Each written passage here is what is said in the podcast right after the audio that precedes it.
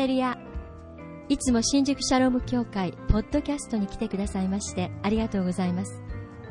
今週も聖書の力強いメッセージを分かりやすくお届けいたします。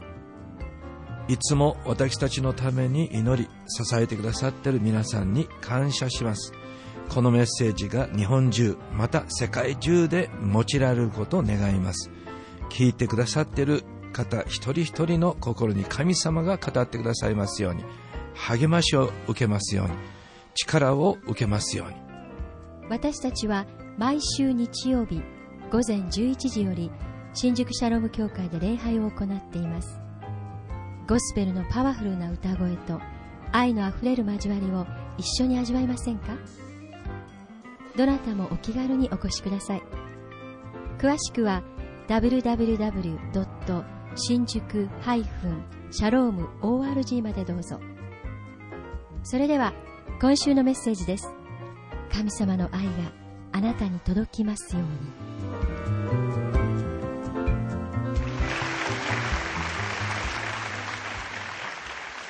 はい、わししもありがとうございました。感謝します。はい、アナウンスをさせていただきます。えー本日の午後、えー三鷹にあるチャーチオブグローリー、えー教会の10周年記念、えー礼拝に行ってまいりますので、どうか、え祈りに覚えていただきたいと思います。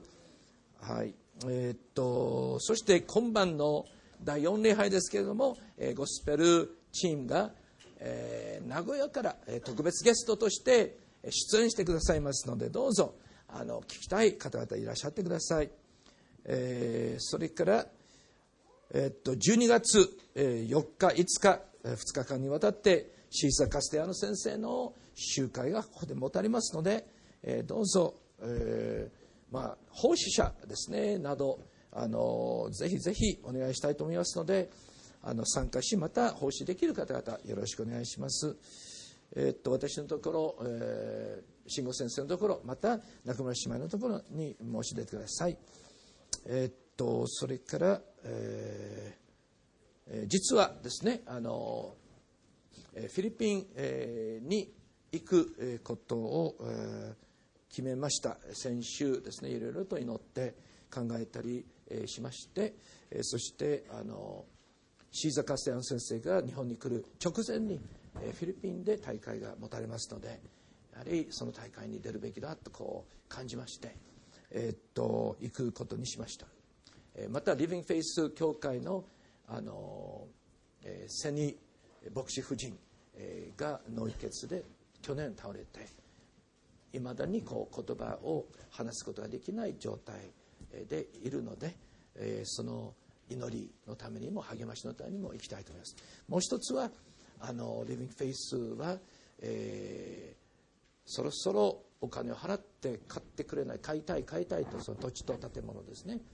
あの今賃貸であの使ってるんですけどもあの買いたいと言っておきながらまだお金が全然集まらないので、えーとうとうオーナーの方が何年間も待ってきたんですけどもあのもうそろそろお金をもらうかあるいは出て行ってもらうかということを、まあ、言っているので、えーまあ、そのためにも行って励ましてご一緒に祈りたいと思います。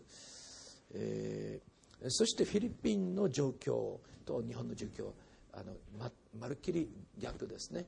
あのフィリピンは、えー4000、5000あるいはそれ以上の教会がこのシーザー・カステアナ先生の教えを受ける素晴らしい一人一人の信徒がね本当に伝道者牧師になってですね、えーということをあの、えーこう信じて G12 運動にあのもう何千という教会が参加しているそしてその大会には1万5千人ぐらいの人が、まあ、集まるというようなスケールでフィリピンではやっている。で日本に来るとですね本当にあのなかなか日本の教会はあの心開かない状態ですので、まあ、あの行ってこう取材して写真を撮ったりあでえーそして日本のあの牧師たちにそれをあの知らせるべきではないかと、えー示されたのでそのようにしたいと思います。11月26日から12月の2日までの1週間ぐらいの旅行になります。もちろん広子宣教師ジュン・フィラルド牧師にも会って交わりをしたいと思います。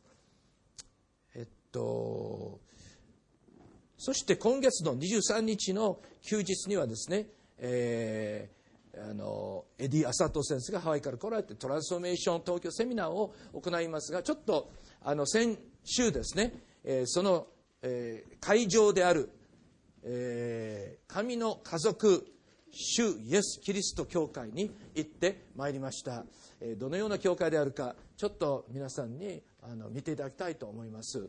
約、え470坪の土地の上に土地代が3億5千万。で建設費が3億5千万円の教会堂またその設備を作りました。このような教会です。ねすごいです。この1階は食堂です。2階が体育館であります、えー、もし地べたに座るならば有数大会をするならば1000人ぐらいはあの入ることができるような大きさの体育館であります。この写真よりもずっと大きいですね。はい食堂と体育館。そして左側に、まあ、教会の入り口があります。これが、えー、食堂ですね。で入り口であります。はいこの教会の入り口の前も非常に洒落ていて夜になると下からですねあの光が出てくるんですね。ですからあの若者が時々、えー、ペアで入り込んでそこでデートしたりするようなあの雰囲気があるそうですね。夜も行ってみたいですね。はい。で入り口に入ってまずオフィスのこう窓口があります。オフィスの中ですね。でオフィスの、えー、右側オフィスに向かって右側にまああの礼拝場の入り口があります。礼拝場です。約250人ぐらいの席が用意されている。一つ一つの席は韓国製であのものすごく座り心地がいいですね。そういうところで説教するの非常に困難です。すぐすぐ居眠り、ね、あに入ってしまいますね、はい、であの右に立っていらっしゃる方が、えー、田島実牧師です。であのこの後ろの十字架はですねあの自然の形の十字架ですね。ですからあの削ってこう綺麗にまっすぐなこうあのスムースな、ね、そういうこう表面の木ではなくてもうラフな形の木をあの使って非常にあのいい感じだったんですね。本当に自然の十字架。で講談の下にこのような洗礼層があ掘ってあるんですね。立派な霊のお墓ですね。はい。本当素晴らしい洗礼層です。それからこれが食堂ですね。この食堂で実はですねあの朝と午後のセミナーの合間に、えー、昼食の交わりの時を持ちたいということで今日ですねできればあの行きたいなと思う。まだ100%確実でなくてもあの行きたいなと思われる方いらっしゃるのは受付であの中村姉妹のところに申し出ていただきたいと思います、えー、お名前を確実に書いてほしいと思いますね。はい。もう一流の食堂ですね。本当に立派です。また窓が多くてオープンな教会でありたい。外から見られるような教会でありたいということで窓の多い明るいあの食堂です。そして台所ですね。本当に立派な台所。これは何でしょうん？ああの教会えー、っと教会教室ですね。えー、っとまあ教会学校の教室。小さい部屋ですね。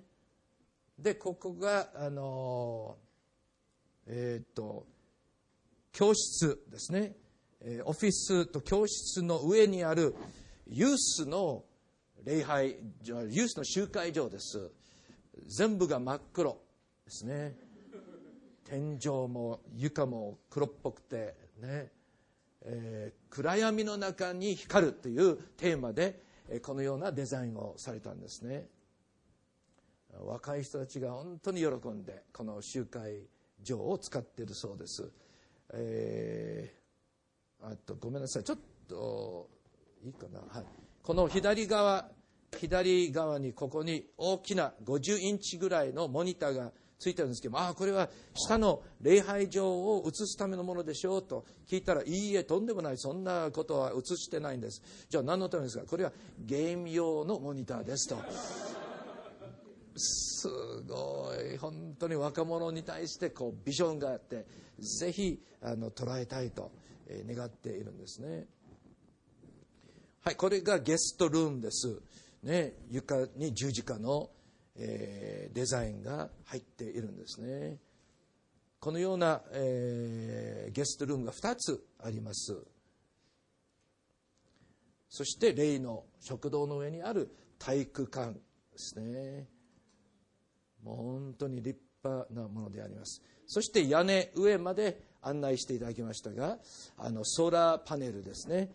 がありまして教会のえーっとエネルギー電気量の何パーセントと言ったかな？50%と言ったかな？までをあのここで作っている。で手前がグリーンですね、えこの芝生も、え植えているんですね。はいという教会ですのでぜひ私たちはあの23日ですね、えーセミナーも素晴らしく祝福される。この街道、えー合間にですねお昼ご飯の後あの見学ツアーを組んでくださるのでもう全部それを見ることができるんですね。えーそして、えーセミナーの中でお兄さんが建設会社の社長で、えー田島先生はそのあの祈りに行った時にあの言われたんですけれども,、えーもうほとんどの献金はもうお兄さんまたお兄さんの会社からでしたとそういうふうに言われたんですね。ものすごく成功して祝福されて祝福されてどんどんどんどんどんどん伸びている会社の経営者。ですのでマーケットプレイスミニスターとしてぜひあのお兄さんの証りを分かってきました。もうそれをあの頼んでおきましょうということですのでぜひあのその証も楽しみにしたいと思います。それでは今日は七五三の子どもたちの祝福の祈りの時を持ちたいと思います、えー今年は一人の子供が、えー祝福を受けますそれでは、えー CS のディレクターである、えー上崎兄弟に紹介していただきましょう皆さんどうぞ拍手を持って迎えてくださいおはようございます。え毎年この時期にね、あの、こうやって皆さんにお祈りしていただけるというのはとても嬉しいことだと思っています。え今日は、えの、代表して、なんか面白いこと言えって言われたんですけども、何もないんです。いませんけども。あの、宿延沙羅ちゃんが、あの、7歳の代表として来てくれました。えーっと、あともう一人、あの、若岡陽ちゃんいるんですけれども、あの、いつも二人でね、あの、遊んで、あの、活発です。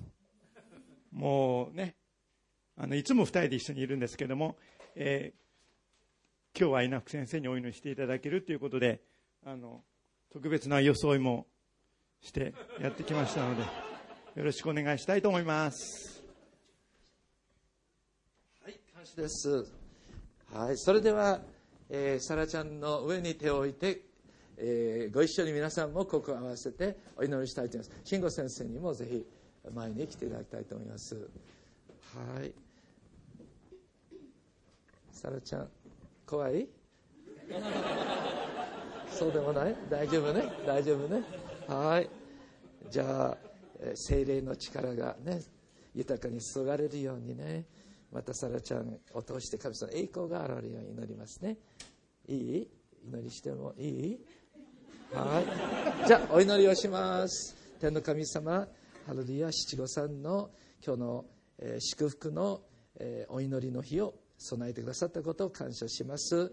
本当に、えー、セラちゃんを心から愛します、えー、神様の、えー、御言葉がどんどん心に入って、えー、もう一生イエス様と共に歩んでいけるようにどうぞ祝福してくださいえそしてイエス様のために本当に多くの人々がサラちゃんを通してその十字架の愛その意味その救いを知ることができるようにどうぞあなたの特別な器として用いてください。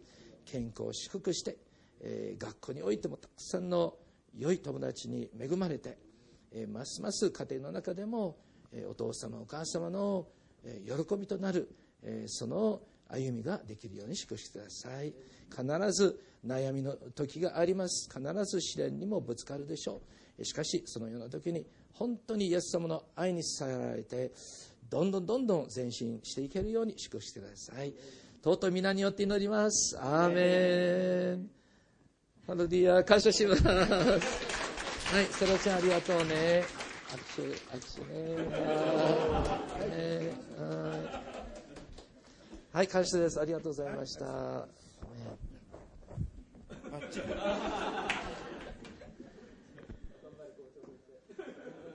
レルヤそれでは、えー、最近新しくパパになってもう毎日毎日もう家に帰るのがもう楽しくてね。あの本当にこう初めの愛の中に、えー、この家族全体が、えー、浸ってる、えー、富田慎吾先生を講談に迎えたいと思います、えー、私たちは詩式を読んでるんですけれども、えー、こう獅子、えー、を通して私たちはマーケットプレイスミニスターちょうど23日のトランスフォーメーションの中で教えられるそのことを学んでいきたいと願っているんですね。ですから今日慎吾先生は詩式の中のどの裁きつかさを用いてですね教えてくださるでしょうか、えー、サムソンでしょうか、えー、デデリーダーじゃないね。あデブラでしょうか、ね。えー、あるいはギデオンでしょうか、えー、本当に楽しみです。それではどうぞ皆さん拍手を持って迎えましょう。アメ感謝します。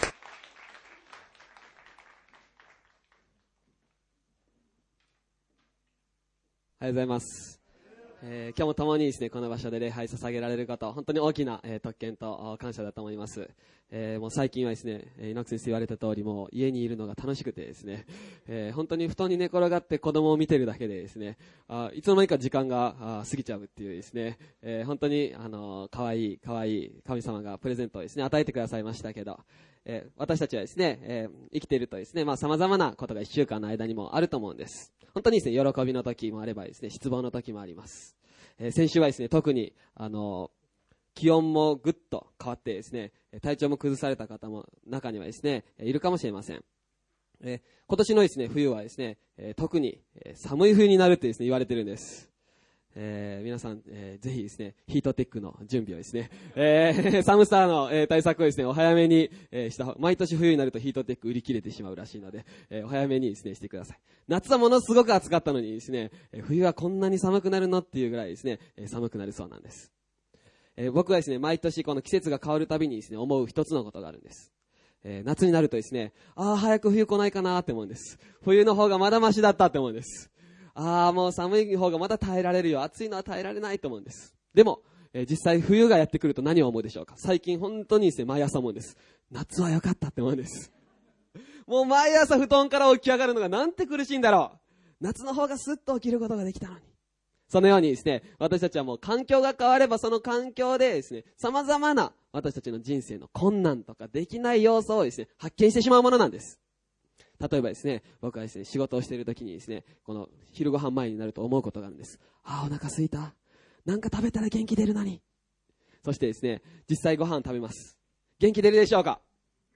違うんです。ご飯を食べたら食べたでですね、今度、ああ、お腹いっぱいで眠たいと思うんです。私たちはですね、常に新しいこの欲求がやってくるんです。新しい必要がやってくるんです。満たされても満たされてもその中でですね、様々なこの困難とかできない要素をですね、発見してしまうものなんです。この世の中で生きてる中でですね、私たちは何かができるって思うよりもですね、できないって思うことの方がですね、数多くあるんです。特にこの日本の中でですね、教育の中で私たちはですね、何か自分はどんどんチャレンジできる。自分は本当にこう成長できるっていうよりもですね、多くの人々がですね、できない。自分はダメだ。自分には能力がない。自分はちっぽけすぎる。そのようにですね、この教育を受けてですね、育ってくるんです。先日、えー、ある一人の女性がですね、まあ、この、ぜひ見てくださいと言って、教会のパソコンでですね、この幼稚園の教育をしている姿をですね、見せてくれました。その幼稚園はですね、えー、本当にこう、すごい教育をされていて、そこの幼稚園の99.9%の生徒がですね、なんと逆立ちで歩くことができるというですね、えー、能力を皆さんの中で知っている方もおられるかもしれませんが、すごい教育をしてるんです。それだけでなくてですね、えー、10段の飛び箱も飛ぶことができる。ある生徒はですね、10段の飛び箱を飛ぶ上で逆立ちをしてまた回転をしてました。それが幼稚園でですね、することができるんです。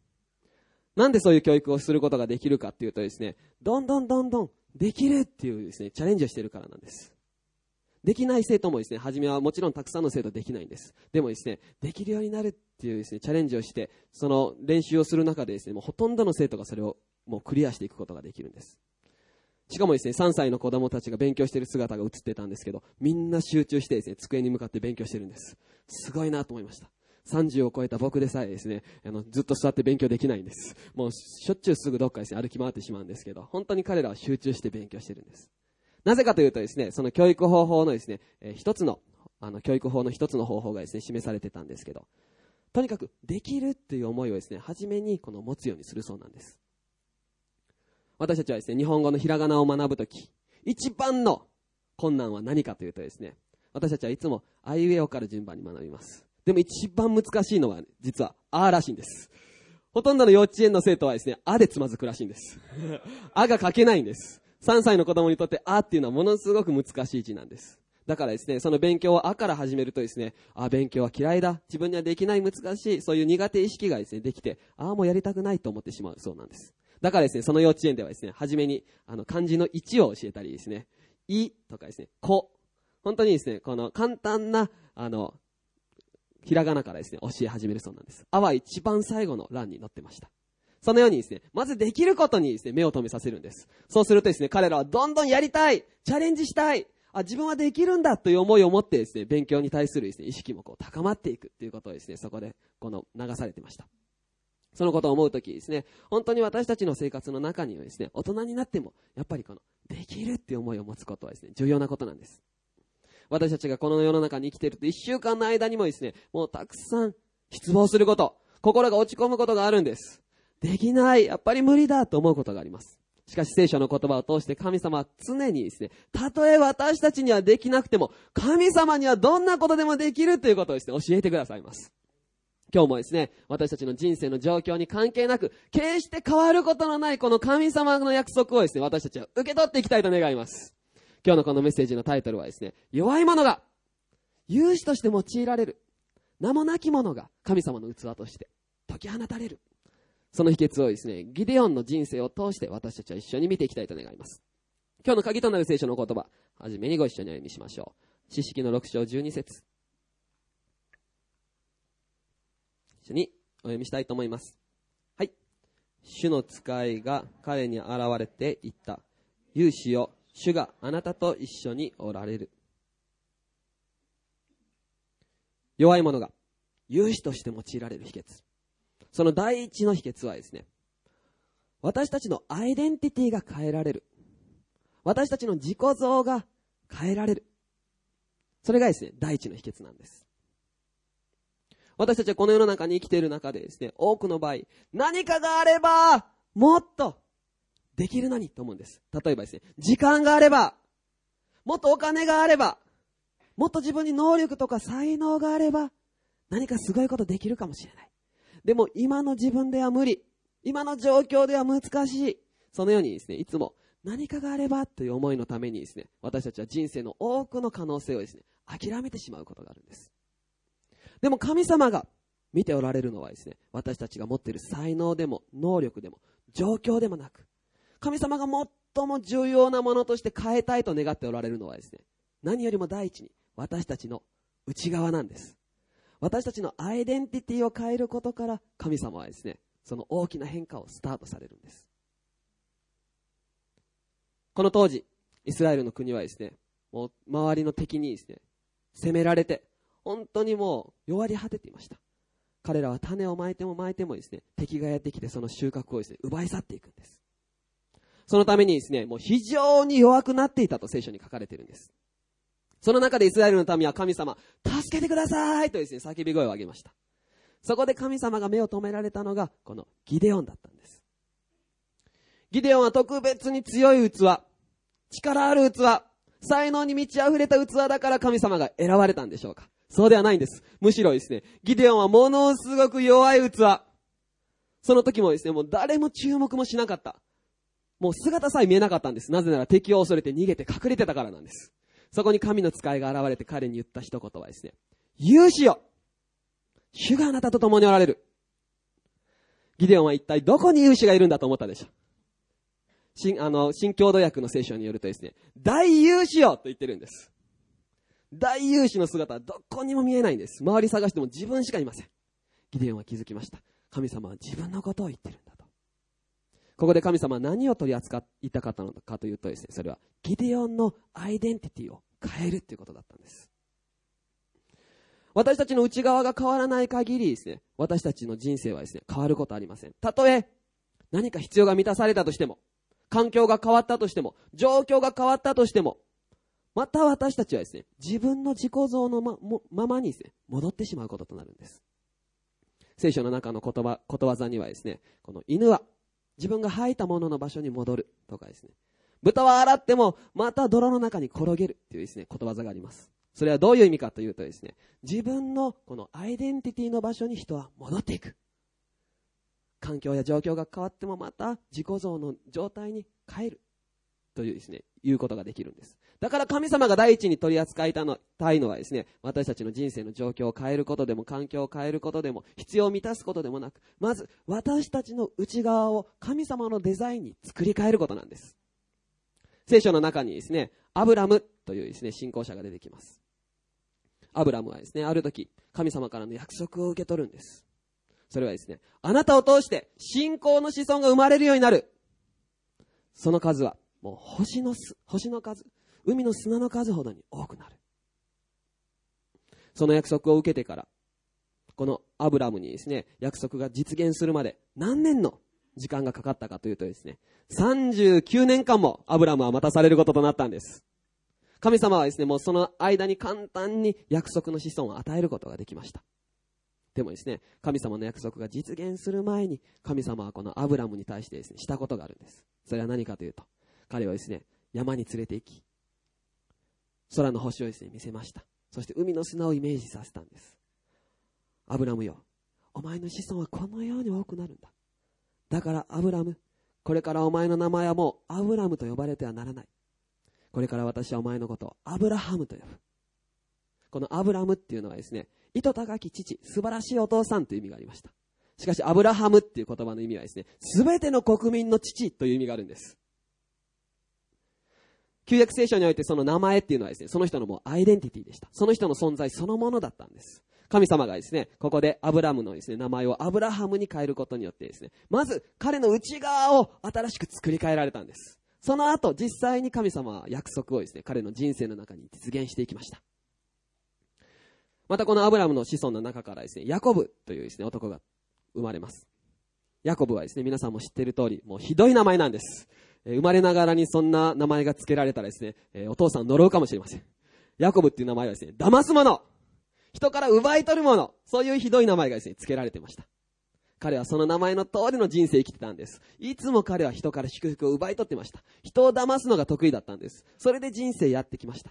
しかしですね、もう自分の力ではどうすることもできない。問題と障害とですね、恐れの前にぶつかった時、ヤコブは何をしたか。神様を求めたんです。そしてもう神様と格闘をしてですね、神様私を祝福してください私を祝福してくださらなければ、私はあなたを離しませんそのようにですね、神様と格闘しました。その中で、神様はヤコブに対して何したでしょうか彼の人生の状況を変えることもできました。問題を解決することもできました。しかし神様がされたのはですね、ヤコブ、これからお前はヤコブと呼ばれてはならない。私はお前のことをイスラエルと呼ぶ。すなわち神と戦って祝福を取った者。神の王子とお前は呼ばれるようになる。そこで神様が取り扱われたのはヤコブのアイデンティティだったんです。その後実際にヤコブの人生の中に神様の素晴らしい約束がですね、実現していくこととなったんです。彼を通して十二部族がですね、生み出されて、彼を通してですね、イスラエルの国家がですね、出来上がっていくこととなりました。またイエス様の弟子たちはどうだったでしょうかイエス様が弟子たちをですね、寄せ集めたとき、イエス様がされる、されたですね、一つのことはですね、彼らにあだ名をつけたんです。その中の一人の男にですね、シモンという男がいました。シモンっていう言葉の意味はですね、風に揺れ動く草っていう意味があるんです。その名前の通りですね、もうシモンは本当に揺れ動きやすい性格を持ってたんです。時にはものすごく熱心になったかと思えばですね、もう時にはすぐにつまずいてしまう。もう突っ走って失敗ばっかりやってしまう。そういう器だったんです。しかしイエス様はそのシモンを前にですね、彼に何て言ったでしょうか？シモン、私はお前のことをペテロと呼ぶ。すなわちもう硬い岩、その名前をお前につける。お前はこれからの教会の土台となっていく。そのようにですね、イエス様は彼のアイデンティティを触れられて変えられたんです。神様は今の時代もですね、私たちの内側をまず作り変えることをしたい。私たちのアイデンティティの中に変化を与えたいと願っておられるんです。私たちが信じているイエス様、この十字架こそですね、最も私たちのアイデンティティを変える力があるんです。そこにはですね、私たちの呪いを祝福へ、私たちの罪を許しへ、私たちの死を永遠の命へとですね、もう変える力があるんです。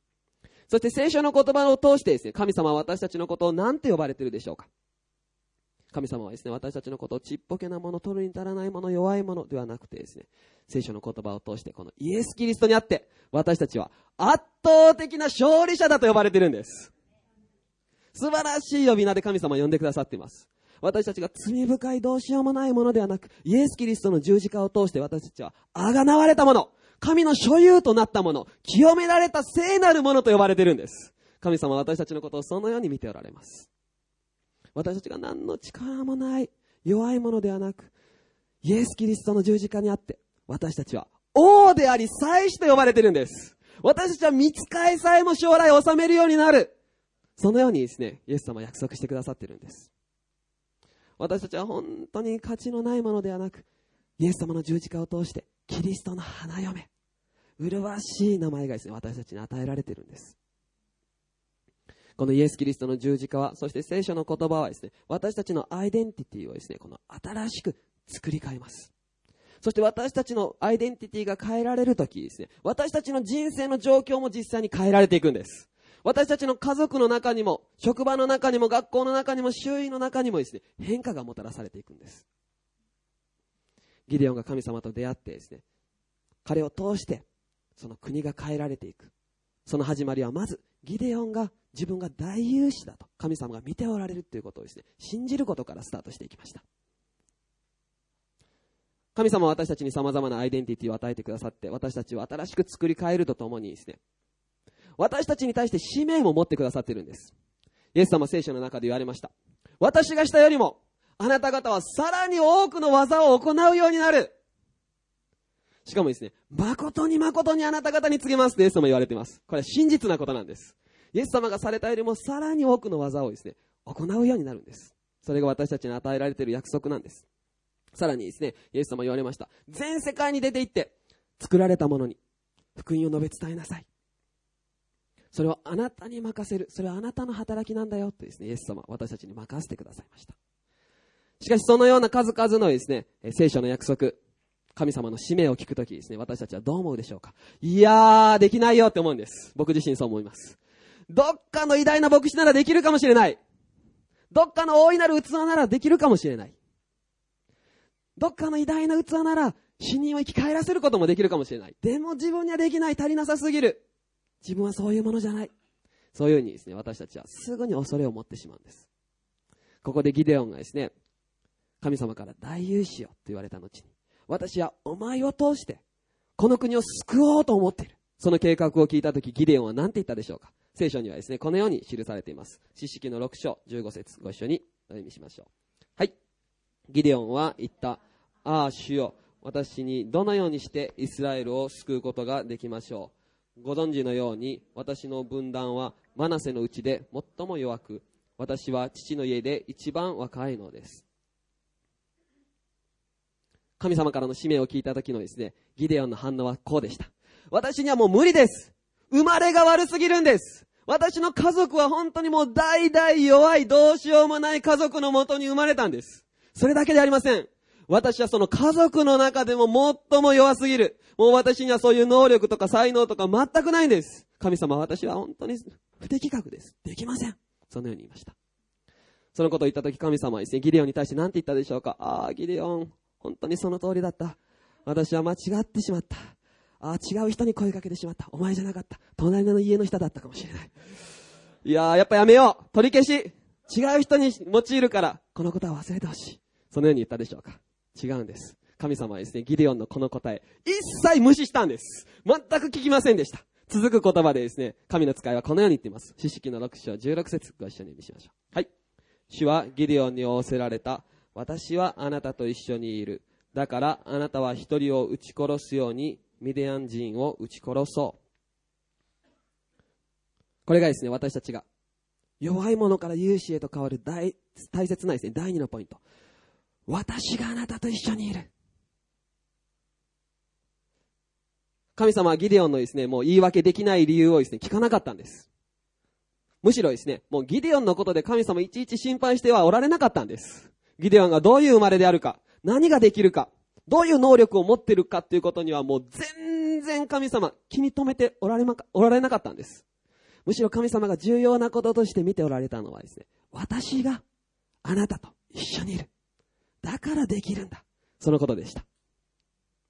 神様はギデオンだけではなく私たちのことに関してもですね、いちいち心配しておられないんです。皆さん、私たちはですね、自分のことで心配しすぎることがないでしょうか。ああ、私はもう過去にこういう失敗をした。私はこういう罪がある。私の家系はもうこういう家系。私には本当に能力がない、才能がない。私の人生にはこういう問題がある。なんでこんな私が神様のために働くことができるだろうか。自分の人生でですね、もういちいちもういらん、いろいろなことまでですね、私たちは心配しすぎるんです。しかし神様は全く私たちのことに関して心配しておられないんです。むしろ神様が共におられるならですね、どんな大きな問題もですね、私たちは一人を撃ち殺すように、ここに神様約束されました。もう簡単にその問題に打ち勝つことができるんです。その重要な秘訣は神様が共におられるということ。イエス様ご自身が約束してくださいました。精霊があなた方の上に下るとき、あなた方は力を受ける。そしてもう地の果てにまでイエス・キリストの証人になるとですね、約束されたんです。この力を受けるっていうことはですね、あの、詳しい訳の聖書。忠実にですね、この言語に忠実な訳の聖書によるとですね、実力を受ける能力を受けるとですね、書かれてました。つまり神様はですね、私たちがどういう能力を持っているか、実力を持っているかによってですね、いちいち心配しておられないんです。むしろ神様が責任を持って私が力を注ぐ。だから私によってあなたはできるんだとですね、約束してくださっています。神様が味方であるならですね、どんなものも私たちを打ち負かしてしまうことはできないんです。ギデオンはですね、この約束を受け取りました。自分が神様になって大勇士だということをですね、彼は信じることができたんです。そして神様はこの国を救うために自分を用いてくださる。その約束をですね、受け取り、またたくさんの印もですね、示していただきました。その結果として、ギデオンはですね、何をしたでしょうか？これはですね、ものすごく重要なポイントなんです。私たちの人生の中にですね、私たちが使命を受け取り、神様からの約束を受け取るだけではなく、実際に私たちの生活の中に神様の力が解き放たれていくために、私たちを通して今の時代に変化がもたらされていくためにですね、重要なポイントです。ギデオンは何をしたか、四式の6章24節一緒に読みましょう。はい。そこで、ギデオンはそこに主のために祭壇を築いて、これをアドナイシャロム、主は平安と名付けた。ここでギデオンは何をしたかというとですね、祭壇を築いたんです。この祭壇っていうのはですね、何かというとですね、神様を礼拝する場所。神様に捧げ物を捧げる場所。神様とのこの契約をですね、この確かなものとしてですね、この証明する、そのようなですね、場所でした。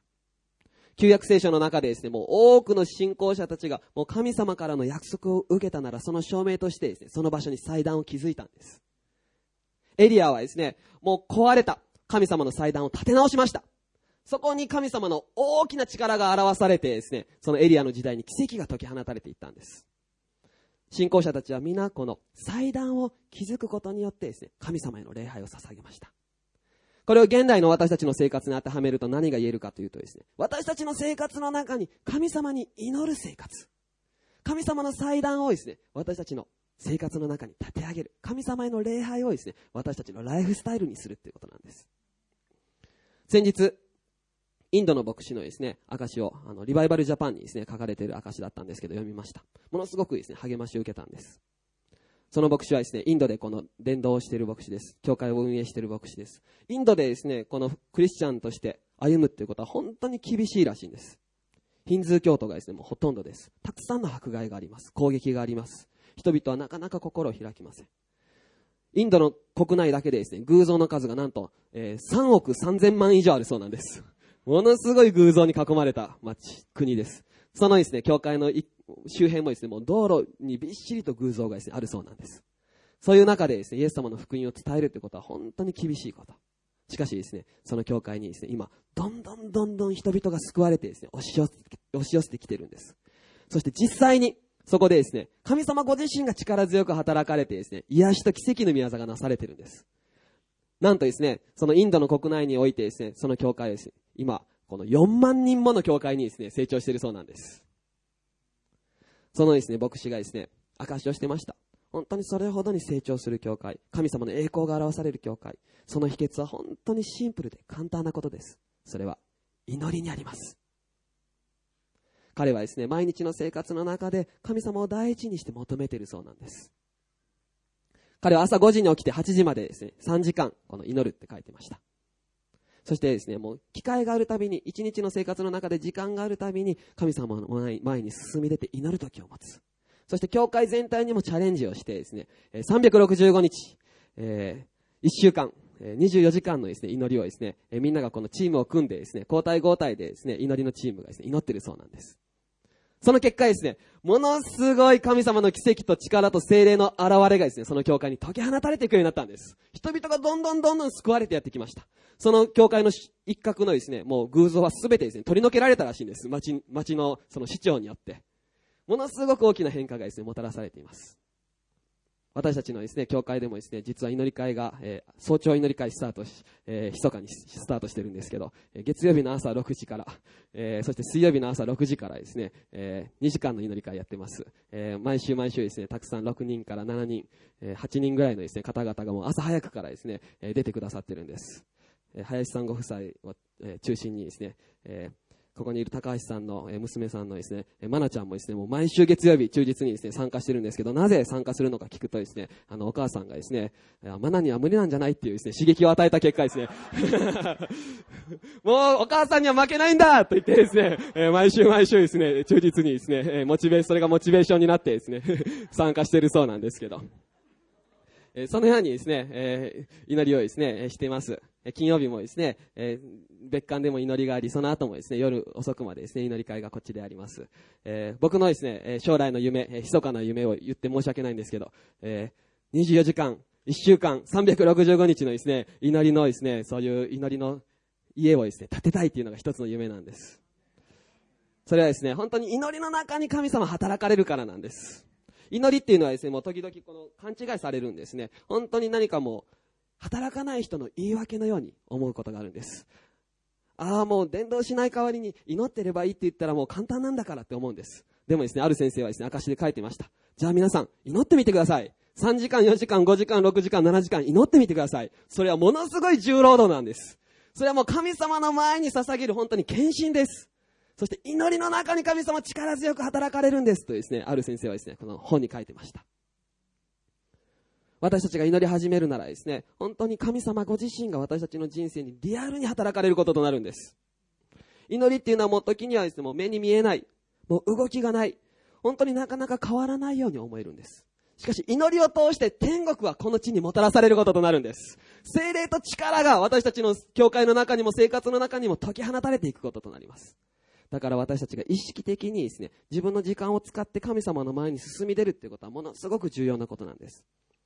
私たちが人生の中で何に時間を使ってるかっていうことはものすごく重要なこと。なぜなら私たちが時間を使うものがですね、実は礼拝の対象となっていくからなんです。私たちが時間を注ぐものに私たちの心は向いていきます。私たちが多く時間を注げば注ぐほど私たちはそれに似ていくんです。つまり私たちが時間を捧げるっていうのはですね、礼拝と等しいことなんです。先日ですね、ある話を聞きました。それは世界で秀でた。スポーツ選手でもビジネスマンでもですね、秀でた。人々にはですね、一つの決まったこの法則があるということが分かったそうなんです。それは何かというとですね、一つのことに集中して1万時間以上使った人がですね、その分野においてですね、秀でるそうなんです。皆さんサッカー選手のですね、クリスティアーノ・ロナウドっていう選手知ってるでしょうか？ものすごくイケメンなんですね。えー、彼は1日3あ500回あ、300回腹筋をすると言ってました。えー、あ、ごめんなさい、3000回の腹筋をすると言ってたんです。えー、それに憧れて僕もですね、1000回腹筋しようとしたんですけど、ダメでした。えー、疲れ切っただけだったんです。彼はですね、もうそのトレーニングにおいてもですね、ものすごいトレーニングを毎日してます。そしてですね、あの、とにかくサッカーの練習をするのが好きなんです。もうやめないんです。他の選手たちがみんなやめてもですね、彼はもうサッカーの練習やり続けるんです。ついにはですね、もうコーチが明日の試合に影響があるからやめなさいとですね、無理やりにやめさせないとですね、やめないそうなんです。それぐらいもうこの没頭する力を持ってます。そのためにですね、彼はフィールドに出てもですね、いつも活躍することができるんです。なぜなら一つのことに集中する力を持っているからなんです。サッカー選手がですね、フィールドで活躍するためにはですね、サッカーに集中する必要があるんです。野球選手がもしですね、活躍したいなら、野球にこのオフの時もですね、集中する必要があるんです。もし私たちが神様のための働きをしたい、神様に用いていただきたいと願うなら何をする必要があるでしょうか？神様の前に時間を捧げる必要があるんです。僕自身はですね、ある時本当にもう無理だと思ったんです。自分はもう力がなさすぎる。神様のために働くのには一番ふさわしくない器。私にはもう何にもできない。そのように思いました。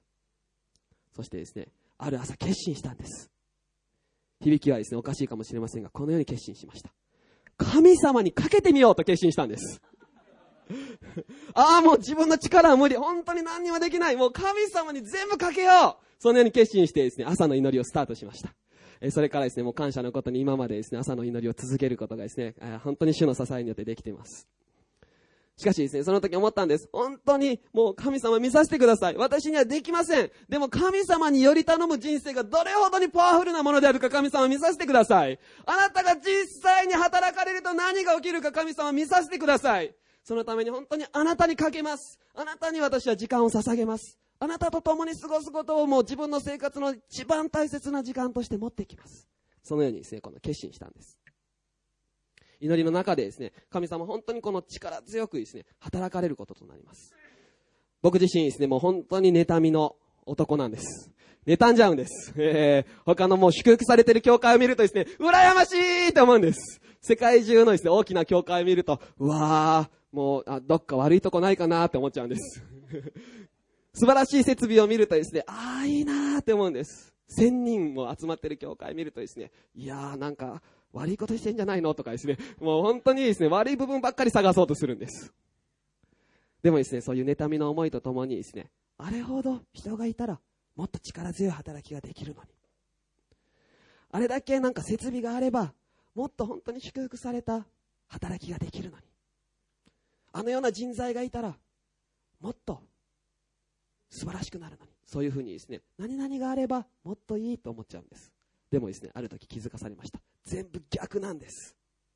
神様を求めるなら神様それを与えてくださるんです。イエス様言われました。ブドウの木の枝がブドウの木につながっているなら実を結ぶと言われたんです。私たちが神様に求めるなら神様私たちが願うよりも思うよりもはるかに超えたものを私たちの人生に与えてくださることとなるんです。そのための秘訣は神様ご自身を求めるということです。詩篇の作者はこのように言いました。詩篇の37編4節ご一緒にお読みしましょう。はい。主を己の喜びとせよ。主はあなたの心の願いを叶えてくださる。自分の願いに突き進め。自分の思う通りにやれとは言ってないんです。神様を求めなさい。そうするなら神様はそれに応えてくださる。願いを叶えてくださる。そのようにですね、約束されています。ここでギデオンはですね、神様の約束を受け取って祭壇を立て直しました。そして神様のその前でですね、礼拝を捧げたんです。この後のギデオンはですね、もう今までのギデオンとは全く違う勇敢な器となってきました。その日のうちにギデオンは何したでしょうか偶像を打ち倒したんです。自分の村、自分の町のですね、偶像をですね、壊して回りました。そしてその後、ギデオンはですね、もう戦いの勇士として、イスラエルを救うために出ていくんです。彼がですね、角笛を吹き鳴らすだけで、もうたくさんの人々がギデオンを支えるためにですね、集まってきました。聖書の一つの言葉を読みましょう。知識の、えー、6章34節ご一緒に読みしたいと思います。はい。主の霊がギデオンを覆ったので、彼が角笛を吹き鳴らすと、アビエゼル人が集まってきて彼に従った。ギデオンがもう角笛を吹き鳴らすだけでですね、人々は集まってきました。彼にはですね、本当に人を引きつける力、国を動かす力、また国を救う力があったんです。その力の秘訣はどこにあったのでしょうか？これがですね、私たちが弱いものから勇士へと変わるための3番目の重要なポイント。ここに書かれています。主の霊がギデオンを覆っていた。神様の霊に彼は覆われてたんです。精霊様が彼を通して働いていました。その結果ですね、このような偉大なことが起こったんです。旧約聖書の時代、精霊様はですね、人のうちにずっと留まり続けるということはしませんでした。ある一定期間だけ、ある働きを成し遂げるため、ある限られた器にだけですね、精霊様は留まって力を与えました。しかし新約、聖書の時代に生きる私たちはどうでしょうか？イエス・キリストの十字架の救いを信じるすべての人々のうちに精霊様は生きておられるんです。すべての人のうちに聖霊様はもう脈打って命を持ってですね、生きておられる。働いておられ、私たちを通してですね、もうパワフルに活躍しておられるんです。そのことを思うときですね、旧約聖書の器でさえも、これを成し遂げることができたのであればですね、新約聖書に生きる私たちは、これよりもさらに素晴らしいことを成し遂げることができるんです。なぜならですね、ギデオンのうちに働かれた同じ聖霊様が私たちのうちに生き続けてくださってるから。ここでですね、ギデオンが笛を吹き鳴らすとですね、もうたくさんの人々がギデオンを支えるために、彼と共に戦うためにですね、集まってきました。今こそ、この人数で、私たちはもう勝利を収めることができる。ギデオンはそのように思ったでしょう。しかし神様の方法は違ってたんです。ギデオン、人数減らしなさい。えーって思うでしょ。神様一体何を言っておられるんですかこれほどたくさんの人をあなたを寄せ集めてくださったんじゃないですか負けちゃいますよ。しかしですね、神様、いや、ギデオン、減らしなさい。どんどんどんどんどんどん人数が減らされて最終的に何人になったでしょうかったの300人。皆様、300人でですね、敵の数何人いたか知ってるでしょうか？敵の数はですね、13万5千人もいたんです。もし、あの、僕がギデオンだったら神様に勘弁してくれと言います。本当にもうどうにかしてくれもう神様無理です。300人でこの13万5千人も相手できるわけじゃない。相手できる、あのよくわかんなくなりました。相手できるわけじゃないじゃないですか。そのようにですね、神様に本当に不満をですね、言ってしまいそうになります。しかしですね、神様はこの本当に限られた、もう少ない人数を通してもですね、ご自身の栄光を表し、なんとですね、もう、この三、たったの300人でですね、国を救う大勝利をですね、神様彼らに与えることとなったんです。聖書の中に書かれています。神様はどのような人を通して働かれるか。それは、神様と心を一つにするものを通して、神様はその力をですね、この世の中に表してくださる。つまりですね、ここにいる私たちが神様と心を一つにますますしていくならですね、ここにいる私たちを通して、今の日本さえも必ず変えられていくこととなるんです。その当時のイスラエルを救うことができた神様は、今の時代の日本をもですね、変えることができる神様なんです。なぜなら、ギデオンのうちに働いた神様と同じ神様が私たちの人生に働いているから。能力によらず、権力によらず、神の霊によってとですね、聖書に書かれています。ギデオンのストーリーを通しても、またイエス様の弟子たちを通してもですね、そこで用いられた人々はどういう人たちだったでしょうか注目されない人々、世から見捨てられた人々、彼らは無学で普通の人々だったと聖書に書かれているんです。神様はこの地上を見下ろして、本当に私たちを用いたいと願っています。今の日本の状況はですね、この300対13万5千人のようにですね、もう本当にクリスチャンはもう少数派。私たちにとってこの日本になんかこの神様の変化をもたらすということはことはですね、もう大きなチャレンジ、大きな壁のように思えるんです。しかもですね、今の日本の状況はどうでしょうかどんどんどんどん日本はもう下がり気味になっているんです。政治はどうでしょうか政治はもうテレビ見ると落ち込むぐらいのですね、ニュースがですね、もう毎週、毎日毎日テレビからもですね、新聞からもですね、流されてるんです。じゃあ、今までうまくやってきたビジネスはどうだろうかと思うんです。ビジネスもどんどんどんどんですね、下がり気味になってるんです。輸出が本当にうまくいきません。えこの前ですね、あの、チャーチスクールの中でですね、僕、現代社会の授業をですね、担当させていただいてるんですけど、小学生にですね、その現代社会を教えているとですね、一人の小学生が、なんか日本の輸出のことを考えると、あの、毎日不安になるってですね、言ってました。毎日心が落ち込むんだってですね、言ってました。小学生がですね、もう輸出のことを考えて落ち込むぐらいのですね、えー、経済状態にですね、日本はなりつつあります。国際関係はどうでしょうか？日本はですね、今世界からものすごく圧迫されている状況なんです。じゃあ人々の心は豊かかもしれないと思うとですね、もう本当に自殺率はもう世界トップクラス。ニートとかですね、もうその本当に働くことができない人々の数をこの合わせるとですね、もう日本の将来は絶望的だと言われてるんです。この当時、イスラエルがですね、もう敵から攻められて弱り果てたようにですね、日本も今弱り果てつつあるんです。しかしその時こそ、この日本がですね、もう国家を挙げて神様を叫び求める時なんです。その時神様が用いたいと願っておられるのは目を止めるのはどのような人でしょうか？ここでギデオンに目を止めたようにですね、もう本当に有名ではなくても、知られてはなくても、ここにいる私たち一人一人を神様は用いたいと願っておられるんです。一人一人の名もなき器たちを通してですね、神様はこの日本のリバイバルを起こされるお方なんです。これから日本は必ず、今まで誰もどこの世界も歴史上味わったことなかったほどの大収穫を味わうこととなります。イエス様はですね、初めの奇跡でそのことを証ししてくださいました。イエス様がですね、水をブドウ酒に変えた後に、それを飲んだですね、この世話役の人は言ったんです。こんなに良いものが最後の最後まで取っておかれたなんて。それは私たちの国に対する約束だと信じます。こんなにすごいリバイバルが、こんなにすごい収穫がもう最後の最後の時代に取っておかれたなんて、日本は本当に必ず神様の栄光を表す国となっていきます。私たちがそのための収穫人としてですね、用いられるんです。神様はですね、そのようにもう名もなきもの、弱いもの、誰も知らないものを通して栄光を表したいと願っておられます。もうこれは神様の側の責任として必ずしてくださいます。私たちはそのことをですね、もう信じて受け取っていきたいと願います。このようにですね、ギデオンのですね、勝利の秘訣。弱い者が強い者にされるっていうことをですね、共に受け取りました。私たちはギデオンをですね、もう本当にヒーローとして、英雄としてよく知っています。ここまでのギデオンのストーリーはですね、本当によく知られてるんです。しかし、ギデオンの人生の中でですね、最も大切な私たちに対する教訓はですね、実はこの後用意されてたんです。私たちがですね、覚えておかなければならない重要な教訓がそこにあります。進学校に行ってた時にですね、一人の先生がですね、いつも言われてました。それは何を言われていたかというとですね、これから牧師になる皆さん、神様のために何か働きをしたいと願う皆さん、うまくいった時ほど危ない時ですよ。そのように言ってたんです。成功した時にこそ一番大きな危険がそこにあります。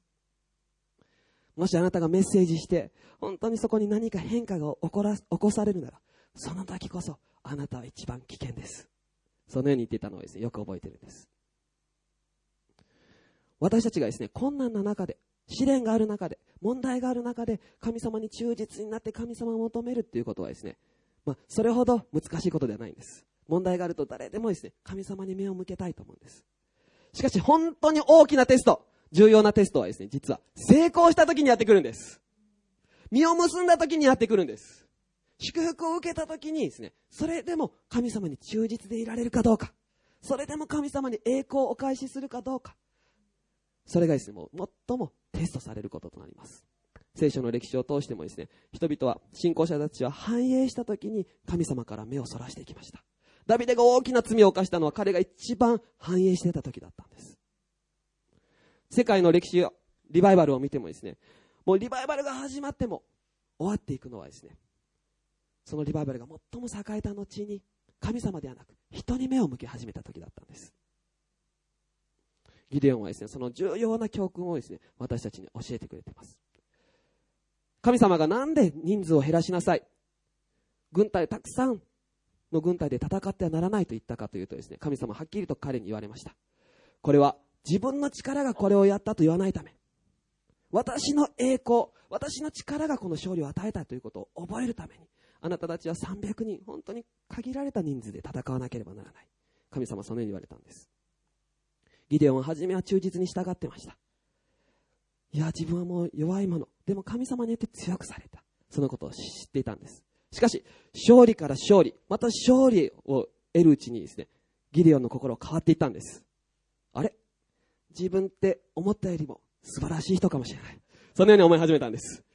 なぜならですね、もう国中がギデオンをですね、もう褒めたたえ始めたからなんです。ギデオンはすごい彼こそヒーローだ彼こそこの時代を救うことができる器ギデオンは勘違いしていきました。いやー、自分は、いや、弱くないかもしれない。実はこの戦い全部自分がやったかもしれない。そのように思い始めたんです。その結果、ギデオンは何したでしょうか敵から奪い取った金を練り練り直してですね、自分の勝利のための記念碑を作ったんです。祭司が当時着ていたエポデという形をですね、取って、もう自分の勝利の記念碑を自分の町に置きました。その記念碑に対してですね、聖書はこのように書いています。詩式の8章27節ご一緒にお読みしましょう。はい。ギデオンはそれで一つのエポデを作り、彼の町のオフラにそれを置いた。するとイスラエルは皆それを慕ってそれそこでインコを行ったそれはギデオンとその一族にとって落とし穴となったピアノをですねお願いしたいと思いますここにですね書かれていますギデオンはですね自分の勝利の記念碑として町にですね自分の栄光をですね栄光の証を立てましたその結果ですね何が起こったかというとですね、それはギデオンの一族にとって落とし穴となったとですね、聖書に書かれているんです。リビングバイブル訳の聖書によるとですね、それはギデオンとその一族の悪い行いとなった。それは罪であったと聖書に書かれているんです。ギデオンがですね、神様に栄光を開始する代わりに自分の栄光を立てた結果、そのギデオンの後のですね、世代はどうなったかというとですね、ものすごくもう自己中心の世代となっていきました。神様の栄光を求めるんではなく、自分の野心をですね、とにかくやり遂げる世代になっていったんです。その結果ですね、今日のデボーションで読む箇所です。ものすごく大きな荒廃と、破壊と、残虐なですね、行いがですね、イスラエルの国内で行われていくようになったんです。このギデオンのですね、人生から私たちは本当に重要な教訓を学ぶ必要があります。神様必ず私たちを祝福してくださると約束してくださってるんです。神様を求める者に神様を良くしてくださると聖書に書かれています。でも神様が豊かにしてくださった時こそ、私たちはへりくだる時、神様が豊かな恵みを注いでくださった時こそ、これは自分の力のために得たのではなく、ただ神様が与えてくださったもの。だからイエス様だけに栄光がありますように、イエス様だけが見上げられますように、イエス様だけが注目されますように。私たちがそのようにイエス様の前に栄光をお返しする一番チャンスの時なんです。フラー進学校のですね、一人のこの教授はですね、もう聖書を研究しました。本当にもう聖書の研究家はですね、もう一つのことが気になったら全部研究するんです。彼は何を研究したかというとですね、聖書の中で最後まで走り抜いた信仰者は一体どれぐらいいるのか。初めは忠実、初めは神様の前に誠実。しかし後には神様から離れていく。そのような信仰者たちまたリーダーたちがたくさん聖書の中に記されているけど最後まで走り抜いた信仰者たちは何人いたか。その教授がですね調べたところなんとですね聖書の中で30%しかいなかったらしいんです。失敗しても間違いがあっても問題があっても神様に立ち返って最後まで走り抜いた器はなんと30%そのことを聞いた時にですねああ、本当にいつでも神様の前にへりくだりの心を持たなければならないということをですね、思わされました。私の一つの願い、一つの夢があるんです。それはですね、この教会で賛美をしている時にですね、一つのなんかこう映像というかですね、一つの情景が見えたんです。それはですね、この一瞬にしてですね、なんか一つのこの理解が来ました。それは天国では誰も評価されないということなんです。たとえ1億人の魂を導いた人がいたとしても、たとえ多くの働きを成し遂げた人がいたとしても、たとえ一人しか導け、導かなかった人がいたとしても、人が成し遂げた栄光はですね、天国ではそんなに高くは評価されないんです。私たちの栄光はもう塵にしか過ぎないんです。なぜならですね、イエス様の栄光があんまりにも素晴らしすぎてですね、人々はもう自分が何を成し遂げたか言ってる暇なんかないんです。そしてですね、イエス様の栄光と恵みがあんまりにも素晴らしくて、これを与えてくださったのは全部イエス様。だからあなたにこそ栄光がありますように、人々はみんな自分の冠をイエス様の前に投げ出すようになるんです。私の一つの願い、夢はですね、いつか天国に行くとき、本当にイエス様の前に全ての栄冠を投げ出したい。これを与えてくださったのはイエス様ただあなただけです。そして私が受ける最良の土地はイエス様、あなたです。私が永遠に一緒に生きていきたいのはイエス様、あなたです。あなたを知っていることこそが私の喜びです。そのようにですね、天国に行っても、また今生きているこの世においてもですね、言えることができることを感謝したいと思います。私たちはもうすでに一番良いものを与えられているんです。イエス様の命までも与えられた存在なんです。だからですね、それに加えて必ず主ご自身が全てのことを与えてくださいます。共にですね、私たちの残されている人生をかけて、このイエス様の前に私たちはですね、へり下り、進み行き、イエス様ご自身を求めていきたいと願います。それが私たちが弱い者から勇士とされ、それだけではなくてですね、もう人生の日の限り神様にあって用いられ続ける秘訣なんです。最後に一言お祈りします。天の地なる神様ありがとうございます。本当にあなたの前に私自身を注ぎ出します。どうかしよう。自分のことを見るとき、本当に私は取るに足れないもの。聖書にたくさんの約束が書かれてますが、全世界に出て行って福音を伝えなさい。またあなた方は出て行き、病人に手を置きなさい。そうすれば病人は癒されます。死人は蘇ります。あなた方はただで受けたのだからただで与えなさい。また、イエス様が言われました。あなた方は私がしたよりも数多くの技を行うようになる。主を知ってます。聖書の言葉で読みました。でも、時にはそれは自分のことじゃないと思ってしまいます。私にはできない。私には関係ない。私は小さすぎる、弱すぎる。神様に用いられるのにふさわしい器じゃない。条件が悪い。お金がない。もう遅すぎる。まだ早すぎる。いろんな条件をつけてしまいます。しかし今日知りました。ギデオンは本当に小さく、鳥に足らない器でしたが、神様が一緒におられるなら、彼を通して偉大な変化がその国にもたらされてきました。そして今の時代神様はこの私を読んでおられることを信じます。そのために答えていきたいです。今日このイエス様の十字架の回復。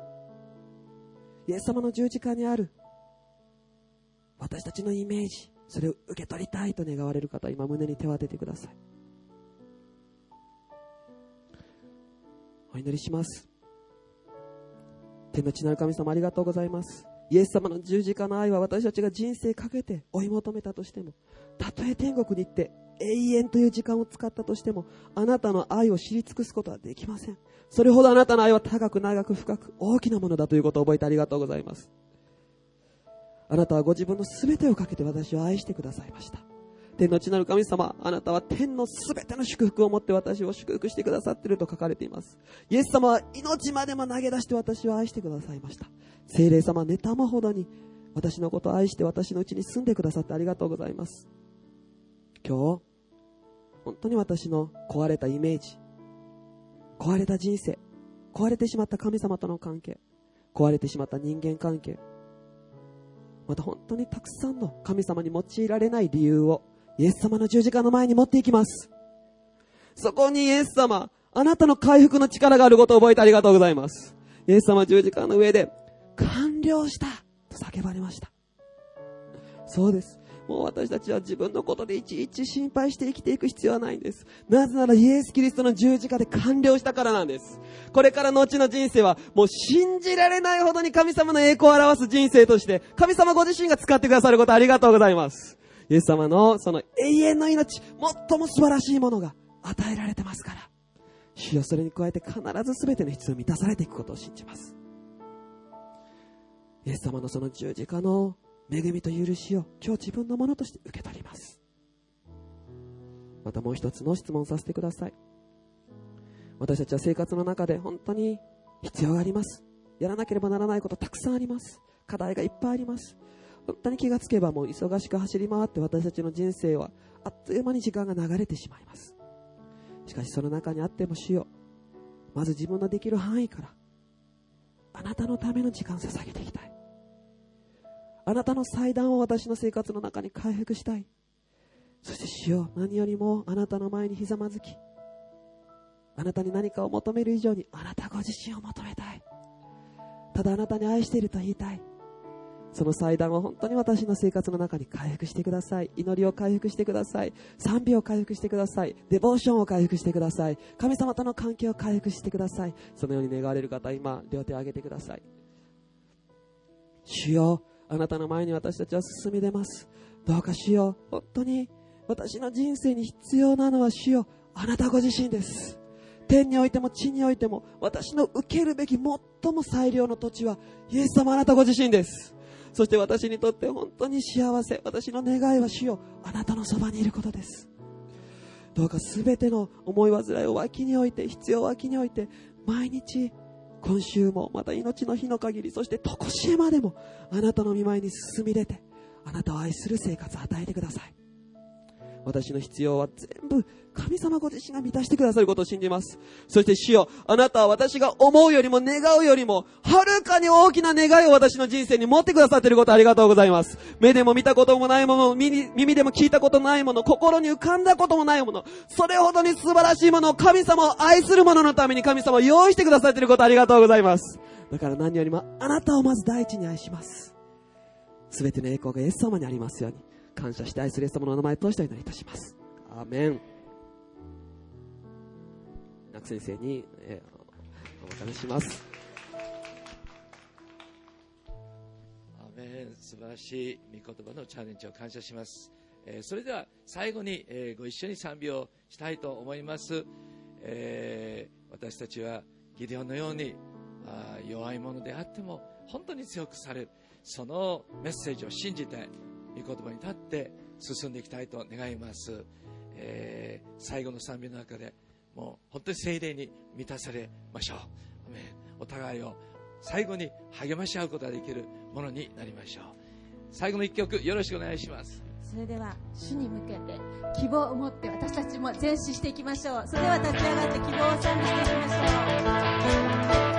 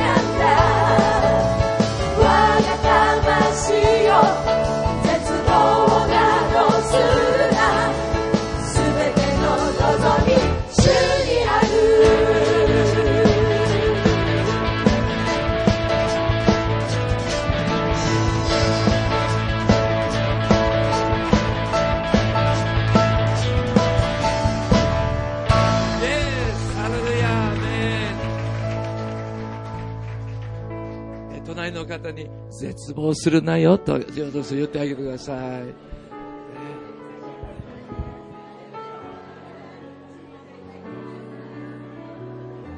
最後の祈りを、あ、もうしましたね。どうぞ皆さん、交わりの時を持ってください。感謝です。今週のメッセージはいかがでしたか？このメッセージはポッドキャストの話だけで終わるのではなく全ての人に対して約束されていることですもしイエス・キリストを受け入れてみたいと感じられた方は私と心合わせてお祈りください。イエス様どうかあなたが私の心に触れてください。あなたを人生の主として迎えます。このシンプルな祈りを捧げた時あなたは新しく生まれ変わることができます。どうぞお近くの聖書を基盤とした教会を訪ねてみてください。あなたが新しい人生の一歩を踏み出したことを心から嬉しく思います。私たちは毎週日曜日午前11時より新宿シャローム教会で礼拝を行っています。ゴスペルのパワフルな歌声と愛のあふれる交わりを一緒に味わいませんか？どなたもお気軽にお越しください詳しくは www. 新宿ハイフンシャローム ORG までどうぞ神様の愛があなたに届きますように